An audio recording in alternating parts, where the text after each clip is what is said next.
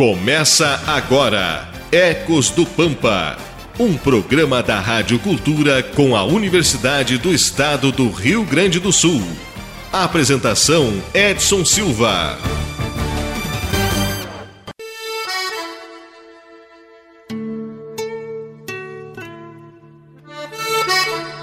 Bom dia, Livramento, bom dia, Ribeira. Estamos iniciando mais um Ecos do Pampa aqui pela pioneira Rádio Cultura M, seu canal 1380. Nesta manhã de sábado, juntamente com a professora Adriana e os demais colegas, vamos trazer mais uma planta aqui do nosso bioma para ampliarmos. Na verdade, vamos falar mais uma vez no butiá.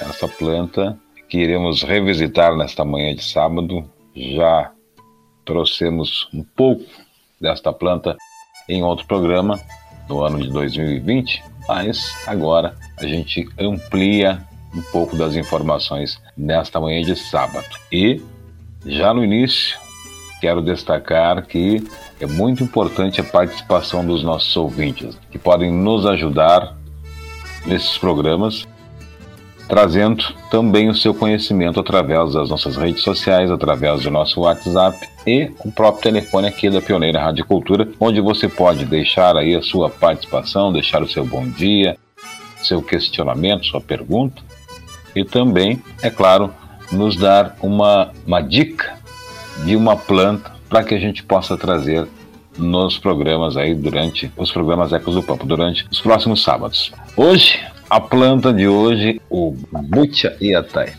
Butia. Hoje vamos falar a respeito dessa espécie que é frutífera, de valor ornamental, econômico nutricional e que tem bastante interação com os animais, utilizada para a confecção de peças artesanais e muitos outros fins. Uma palmeira que faz parte da paisagem e da cultura do Rio Grande do Sul, ela faz parte de uma família chamada Arecaceae, a família dos butiás, com mais de 2.500 espécies distribuídas por todo o mundo. Vamos ouvir o bom dia da professora Adriana que nos fala um pouquinho desta planta que realmente é muito bonita e que já no início já, que já deixa uma pergunta. Ela tem umas dúvidas, né? O que é butiá, o que é palmeira, é, e tem todas as camisas que é em torno aí do butiá. Mas a gente vai escorrendo isso aí durante o programa de hoje. Bom dia, professora Adriana. Bom dia, Edson, Stephanie, Leandro, Kathleen. Bom dia, nossos ouvintes. Os butiás, eles são muitos, né? Não tantos quanto outras, outros gêneros, mas os butiás, ou tá aí um exemplo de nome que é um nome científico, que é o butia, para o um nome popular, que a gente chama de butiá, né? A gente só dá um acento no butiá. Então, popularmente a gente chama de butiá e nome científico é butia. Existem algumas algumas plantas que têm essa característica. É lógico que é uma espécie que é distribuída na América do Sul. Então são 20, é um gênero, me desculpe. O gênero Butia, ele é distribuído entre 20 espécies na América do Sul, né? E dessas 20, 18 ocorrem no Brasil. E vem de Goiás, Bahia ali para baixo, mas a forte ocorrência é na região sul oito dessas 18 espécies que ocorrem no Brasil ocorrem é, no Rio Grande do Sul.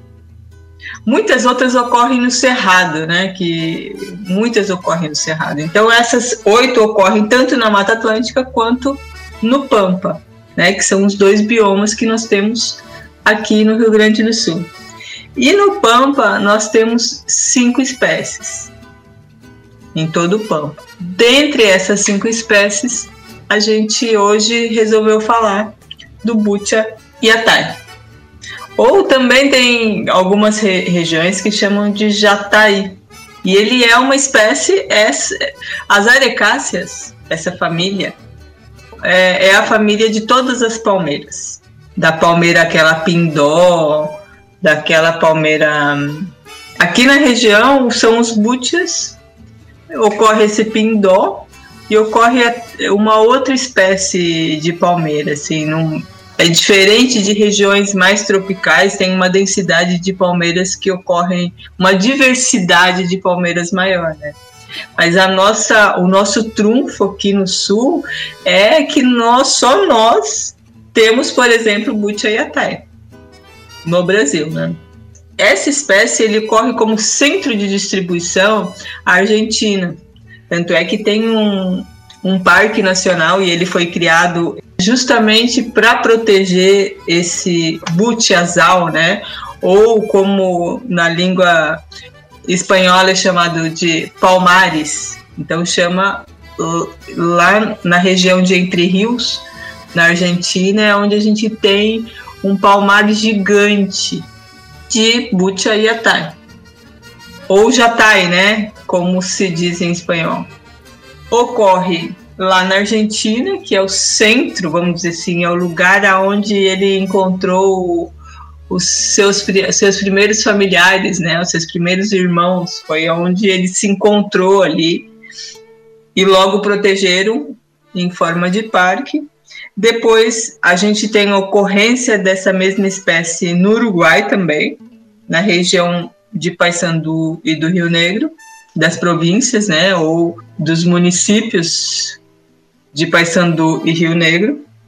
E essa região especial, muito especial, que é a região de Quaraí, a região aonde é banhada pelos rios Salsal e Coitepe. Então esses dois rios banham e essa espécie ocorre diferentemente da Argentina, que ocorre nas planícies, ocorre nos cerros. E diferentemente da Argentina, que é o centro de distribuição, que são solos arenosos, aqui no Rio Grande do Sul, bem pertinho aqui de Santana do Livramento, não dá uma hora daqui até lá, ocorre essa paisagem que destoa ela destoa. Então é uma área de cerca de 60 quilômetros quadrados aonde ocorre essa espécie. Tem muitas muitos questionamentos, né? Muitas os estudiosos gostam de saber realmente da onde veio, né? Se é a mesma espécie. Então, os butias têm muita, muita, muitos pesquisadores botânicos estudando né, questionando o nome das espécies, se elas são iguais mesmo, né? Então, é, para a gente dar nome científico nas espécies, tradicionalmente você usa os tipos de flor, os tipos de folha, os tipos de caule. Mas à medida que começa a dar muita confusão entre espécies que elas parecem, mas não são, sabe como é? Aí eles entram em ação e hoje em dia já tem assim alguns caminhares que o tipo de química que tem dentro da espécie está auxiliando a de, de separar uma espécie da outra. Por que é importante a gente saber o nome da espécie? Para a gente dialogar no mundo inteiro e para a gente poder utilizar e conservar, né? Se nós não soubéssemos quem nós somos, né, como homens sapiens, sapiens, talvez nós não pudéssemos estar vivos aqui, né, como humanidade. Como eu disse, a família é uma família grande, ou é a família das palmeiras, né? Todas são palmeiras. E o Gerivá é uma palmeira também, que ao mesmo tem lugares que chamam Gerivá. Porque teve uma pergunta aqui no, no vídeo me perguntando se Gerivá também é uma arecácia ou uma palmeira. Sim, o gerivá é o mesmo pindó, que, porque tem lugares que chamam pindó, tem lugares que chamam gerivá. É a mesma planta que a gente está falando. Muito bem, professora Adriana. E dando continuidade ao nosso programa, chega aí o Manuel, Leandro Manuel, deixando seu bom dia e nos trazendo um pouquinho sobre a diversidade dos butiás, um pouquinho mais da história dos butiás. Bom dia, Leandro. Bom dia, bom dia a todos os colegas, professora, bom dia a todos os nossos ouvintes. Falando um pouquinho mais da, da biodiversidade, né, da espécie. Então, os butiás, com o nome de origem tupi, são popularmente conhecidos como coquinhos. São amplamente distribuídos no estado e constituem parte é, importante da biodiversidade. Os butiás têm, eles têm caule solitário, ereto ou levemente inclinado. As árvores uh, se apresentam de forma bem dispersa, bem separadas, longe uma da outra. Então, quando essa característica não predomina, os, uh, os butiás formam agrupamentos densos nos campos chamados butiazais, que formam ecossistemas característicos. Por exemplo, Quaraí, pássaros que se alimentam do fruto são os facilitadores para a reprodução da espécie, como os pássaros eh, saracuras, cebinhos, sanhaços, jacus e gralhas azuis. E também graxaíns, mão pelada e viados, né? É uma espécie chamada bagueira. Ou seja, né, o termo planta bagueira é, refere-se né, à denominação popular para plantas que têm grande capacidade de atração né, dos animais, como, como eu falei anteriormente ali. Né? Vai se destacar em comunidades é, por serem, elas vão ser altamente né, facilitadoras no processo de, de recuperação ambiental também. Então foi mais um pouco né, da, da, da biodiversidade da, dessa espécie. As emas também gostam. E mais do que todos esses, o gado e a ovelha comem os coquinhos, né? É bem comum você ver no bosteio, né, ali, as sementes de coquinho de butiá na região do, do butiazal aqui de Quaraí, né? Perfeito. Quase uma curiosidade da professora Adriana nos trazendo aí nessa né, questão do gado, enfim, de também né, se alimentar com os coquinhos.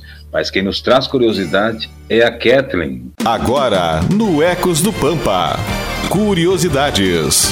Bom dia, Kathleen. Bom dia, bom dia a todos os ouvintes. Hoje então vamos falar um pouquinho das curiosidades para debate da espécie butiá. A cutia enterra esses butiás então para comer mais tarde. Como normalmente se esquece o ato, ela facilita a dispersão dos frutos que geram nova, novas árvores. Outra curiosidade é que o butiá também faz parte da expressão regionalista, como me caiu os butiás do bolso, utilizado para demonstrar surpresa. É muito comum então a gente escutar essa frase pelos gaúchos. Outra curiosidade é que no século XX as fibras extraídas das folhas da árvore, conhecida como crina vegetal, eram usadas na fabricação de colchões e estofamentos tendo sido um importante produto para o desenvolvimento econômico local. Então, utilizavam essa matéria-prima para fazer então os colchões e os estofados. Seria isso um pouquinho das curiosidades. Muito bem, Kathleen, obrigado. E agora, dando sequência ao nosso Ecos do Pampa, trazendo mais informações, falando sobre os usos e que a gente sabe já de antemão que são muitos, mas a Stephanie chega deixando seu bom dia e destaca para a gente um pouco dos usos, Stephanie. Bom dia. Bom dia, bom dia.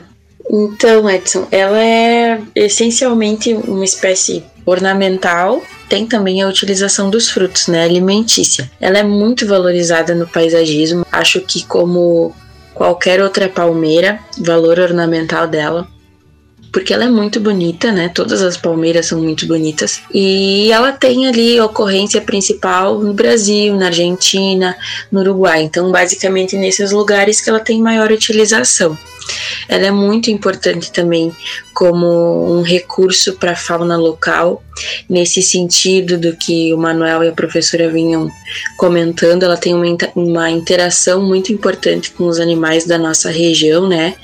também por ser essa bagueira que a gente chama.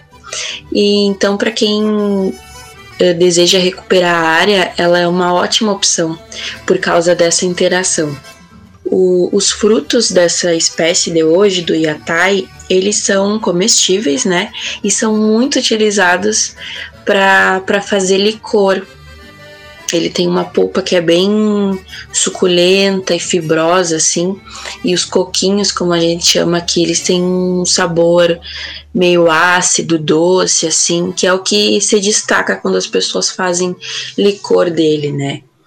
Além disso, também maduro, é bem comum que a gente encontre pessoas que façam doce, torta, suco a partir dessa, dessa fruta. Medicinalmente, a semente desses coquinhos do yatai é utilizada para fazer, para eliminar parasitas intestinais. E, e no artesanato, também como qualquer palmeira, ela é muito utilizada para construir abrigo, para fazer artesanato também, que é bem comum, construir tapete, telhado, vassoura, todas essas coisas. Tem uma, uma cidade no Rio Grande do Sul, que é Santa Vitória do Palmar, que a árvore é símbolo dessa cidade. E aí o artesanato e a culinária é muito forte em Santa Vitória do Palmar, em cima do, dos butiás. Eles produzem os doces, os licores, todo esse tipo de coisa, engarrafam e o artesanato que, que reveste esses vidros, enfim, é, essa embalagem onde for armazenado, tudo é feito com artesanato da, da fibra. E isso fortalece muito, né?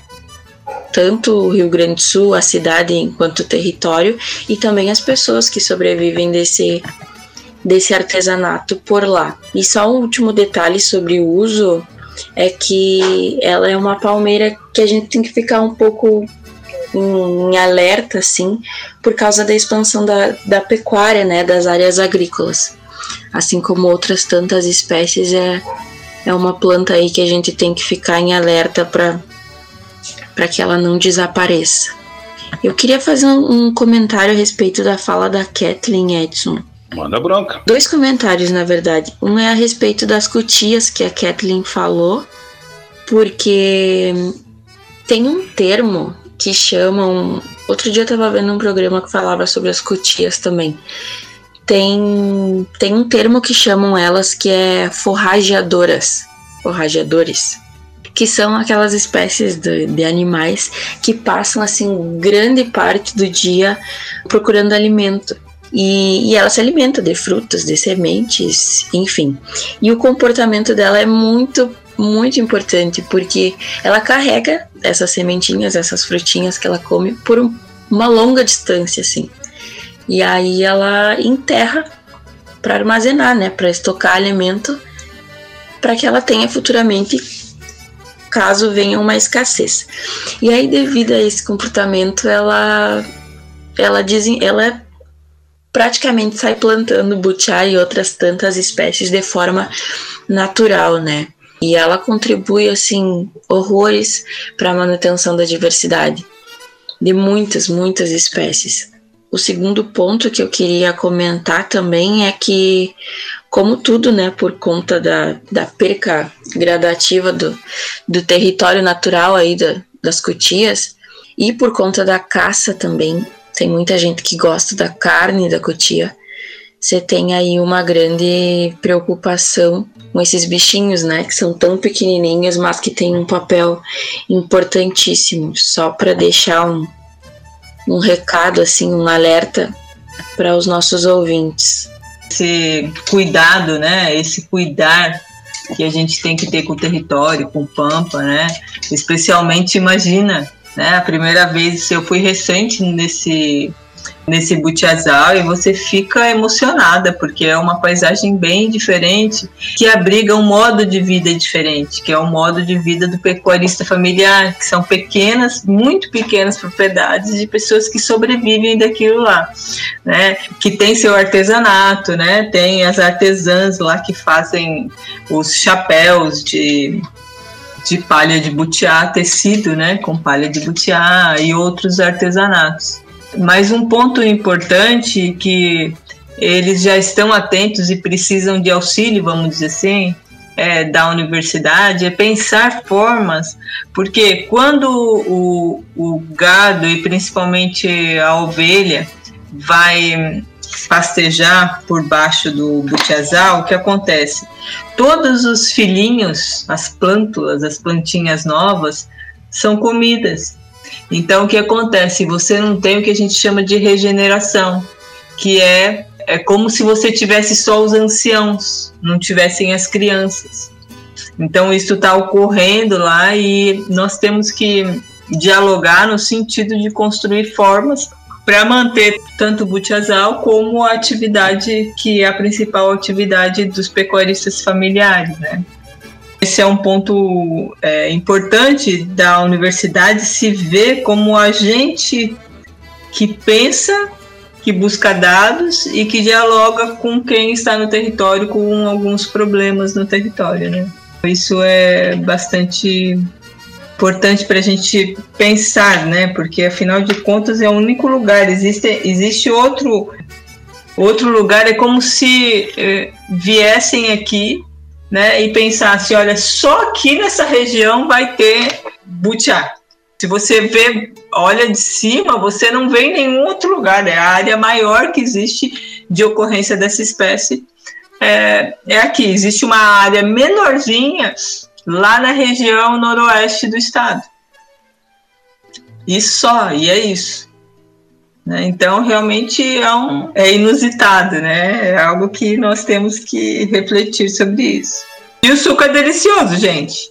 Para o meu ponto de vista, o suco é delicioso. Eu estou a desenvolver algumas receitas novas, porque agora está em época de, de frutificação e nós fizemos uma primeira colheita né? Junto com os pecuaristas familiares de lá, a, a nossa equipe fez uma colheita com eles e, e tomamos suco. é muito bom, muito bom.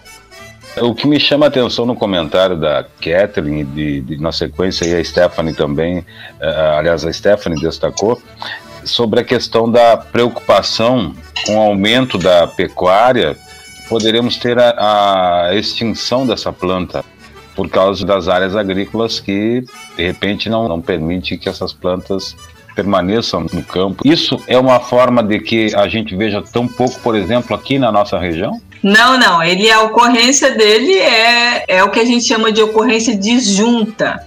Ele é separado de outro por algum momento na história da humanidade, na história do território, de milhares de anos, aconteceu que os remanescentes ficaram alguns pais e mães ali e ali foi crescendo.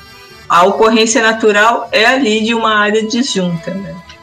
Mas perceba, os dados nos mostram, Edson, que a pecuária está diminuindo e que outras atividades estão aumentando. Então, é, então também é outro ponto que nós temos que que pelo menos sentar e refletir, né, e ter dados para poder dialogar, poder tomar de, outras decisões, decisões contemporâneas, né? Porque apesar do tradicionalismo, da forma de fazer ser enraigada, né, nós temos uma contemporaneidade com, com problemas novos, né? E os problemas novos nem sempre vão ser respondidos por respostas antigas. Talvez isso seja um ponto bom de reflexão. Sem dúvida alguma, sua, sua colocação nos deixa aí com vários pontos de interrogação né, para refletir aí no final de semana. Eu quero aproveitar e mandar um bom dia para os nossos colegas né, que já estão se preparando para o retorno de mais um semestre, em especial o Bruno Almeida, que é conhecido, né, pelos colegas lá como Cutia, exatamente porque tem esse, esse lado forrageiro, está sempre pensando da, na hora da merenda, e ele está aí acompanhando, assim como a Suelen Rubim também, a Daniela, estão aí acompanhando a nossa programação, né, o Ecos do Pampa. Dando continuidade ao nosso programa, né, uma coisa também que é interessante né, e que é bastante faz parte da nossa cultura aqui, professora Adriana. A gente via muito antigamente as casas de barro forrada com capim. O que a gente percebe em, em, regiões que tem, por exemplo, a palmeira, e que foi destacado aqui também, as pessoas né, cobriam suas casas com as folhas de palmeira, que parecem até ser mais resistentes, né? Isso, existe essa qualidade a ser destacada na, na folha da palmeira também, professor Adriano? É, por exemplo, o cerrado que ocorre em várias butiás e várias outras palmeiras é muito comum. Tem comunidades inteiras que usam é, as casas de pau a pique com o telhado com folhas de palmeiras. E aquilo é histórico e eles sempre viviam assim e vivem assim, né? Mas uma coisa que nós não falamos aqui, que é histórico aqui e que essa na semana retrasada que eu fui ao Butiazal, um morador de lá me mostrou uma cadeira antiga. Ele falou assim: olha só, as cadeiras, os colchões, todos eram tramados com a fibra do butiá. Então existia uma tecnologia já. Você vê, não, você não, não vê que é uma folha, você vê que existia uma tecnologia que foi desfiado e tramado para fazer o enchimento aquele da cadeira, do assento da cadeira, né, o do encosto da cadeira, e era uma cadeira antiga, bem feita, bonita, entendeu? E todos os colchões eram feitos com o, as folhas de butiá é, manipuladas, né? Essa é uma outra possibilidade de mercado também, né? A utilização das fibras do, do das palmeiras, né? Aqui, pelo menos na nossa região, até porque é, é um produto mais escasso, não é muito utilizado, mas ela, ela, ela tem um potencial econômico, né? É, tudo tem que ter um sistema produtivo, né, Edson? Então vamos dizer assim, o sistema produtivo, se pensar no butiá, se você for pensar no fruto, ele vai ser mais simples do que pensar na, na, nas folhas, né? Então, o fruto ele te dá uma estratégia mais ágil de transformá-lo em um produto vendável, como a, a região das missões, é, qual foi a, a cidade que você falou, Stephanie? Santa Vitória dos Palmares. Não, Santa Vitória dos Palmares, é. Como aquela região, a região de Tapes. Já são regiões que, tanto em Santa Vitória quanto em Tapes, lá ocorre um outro tipo de butiá, que é o butiá é, odorata. Mas é, são primos, né? E os usos são iguais, vamos dizer assim. Se usa o quê? As fibras para o artesanato se usa os frutos para vários produtos alimentícios. Já existe esse uso. Sob meu ponto de vista, começar pelo fruto, pensando numa perspectiva econômica, e a, as folhas, sim, com artesanato, que já existe esse saber, porque a gente tem que também é, olhar pelo, pela perspectiva do que já, que saber que existe, né? Agora, pensando em, em fibra para produtos melhor acabados, aí você tem que ter uma cadeia um pouco, talvez tenha que ter um investidor, entendeu? E talvez tenha que ter uma máquina. É viável sim, Edson, só que é um arranjo, né? E aqui a gente também deve reconhecer que não temos o produto à disposição, né? Assim, para uma escala um pouco maior, né? Exatamente. Produto. Olha, o nosso programa passou extremamente rápido.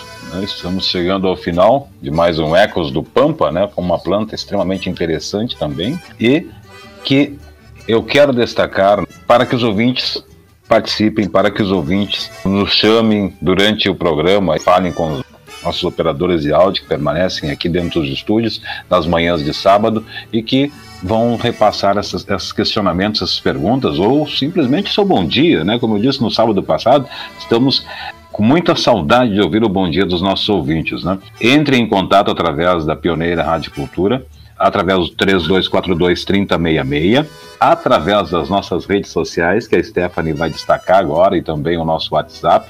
E você pode acompanhar todos os programas aí e todos os materiais que estão disponíveis nas redes sociais, né? Que a gente já vai colocar à disposição mais uma vez para os nossos ouvintes poderem participar e acompanhar. Por isso eu chamo a Stephanie para deixar o seu bom dia e também destacar as nossas redes sociais, nossas formas de comunicação, Stephanie. Uh, vou passar primeiro o nosso número de telefone, tá? Para quem quiser mandar mensagem ou para quem quiser nos dar uma ligadinha. 98427 5835, tá? Vou repetir o número aí. 98427 5835. E também as redes sociais, as nossas páginas, né? Facebook e Instagram, Ecos do Pampa. Queria mandar um abraço especial hoje para dois ouvintes que entraram em contato conosco. Um é um conhecido do, do Edson, lá do, do Passo do Mingote, diz que tinha guaçatonga lá na, na propriedade, foi espécie do sábado passado, né? E outro ouvinte foi a dona Antônia Brás, que é a proprietária da, de uma floricultura. Recanto Verde é o nome da, da floricultura e, e diz que está sempre aí na escuta acompanhando os programas. Que maravilha. É isso que a gente quer, essa comunicação né, com os nossos ouvintes, essa interação aí, essa interatividade é muito importante para que a gente consiga desenvolver ainda melhor o nosso programa Ecos do PAN. Kathleen, vamos embora, Kathleen? Bueno, vamos embora. Queria desejar um ótimo sábado a todos, agradecer a participação dos ouvintes e desejar um ótimo final de semana. Até o próximo sábado. Bom dia, bom final de semana para você. Leandro Manuel, vamos embora. Queria desejar um bom final de semana a todos, agradecendo pelo programa de hoje. Até o próximo programa. A Stephanie se despediu, Stephanie? Não, não me despedi. um bom final de semana, obrigada por hoje, aos nossos ouvintes e a equipe aqui. E até o sábado que vem. Até sábado que vem, Stephanie. Stephanie é a nossa Maju, né? Ela por ela, ela fica aí fazendo né, o programa por mais tempo, assim como eu também. Né? Mas infelizmente nosso horário está estourado. Professora Adriana, vamos embora? Vamos, vamos. Mais um, mais um sábado é, feliz aqui. Um forte abraço para todos os nossos ouvintes e que nós aqui, todos os nossos ouvintes, continuem se cuidando, porque ainda estamos é, em um momento especial, vamos dizer assim. Né? Mas logo estaremos juntos ao vivo. Com certeza, professor Adriano. Um bom final de semana junto com o Flávio, que é o que faz a avaliação dos programas aí, né? Que dá o feedback sempre a cada programa. É um bom final de semana. Nos encontramos no próximo sábado aqui pela Pioneira Rádio Cultura, né, trazendo mais um Ecos do Pampa e, é claro, mais uma planta do nosso bioma para você. Bom final de semana. Vem na sequência o Jorge Daniel com o Na Hora da Verdade, trazendo sempre aquele debate acalorado aqui pelas manhãs da Pioneira. Você acompanhou Ecos do Pampa, um programa da Rádio Cultura com a Universidade do Estado do Rio Grande do Sul.